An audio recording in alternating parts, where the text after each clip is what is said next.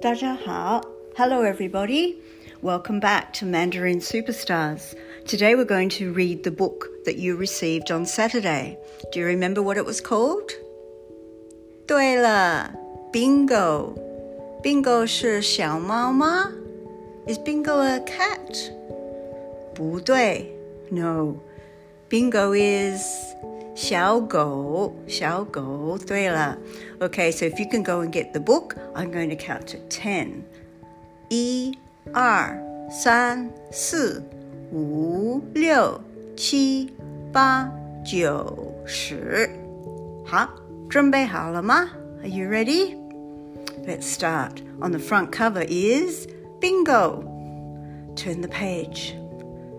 下雨， 下大雨。so it means that the rain is coming down and it's very heavy. Turn the page. Bingo 想要出去玩。Bingo 想要出去玩。You can say Bingo 想要出去玩 or Bingo 想要出去玩。Both are okay. Turn the page. 雨伞，雨伞，umbrella。 在这里。在这里 means it's here. Can you see Bingo? He has the 雨伞. Turn the page. 下雨，下大雨. It's raining very heavy. Turn the page.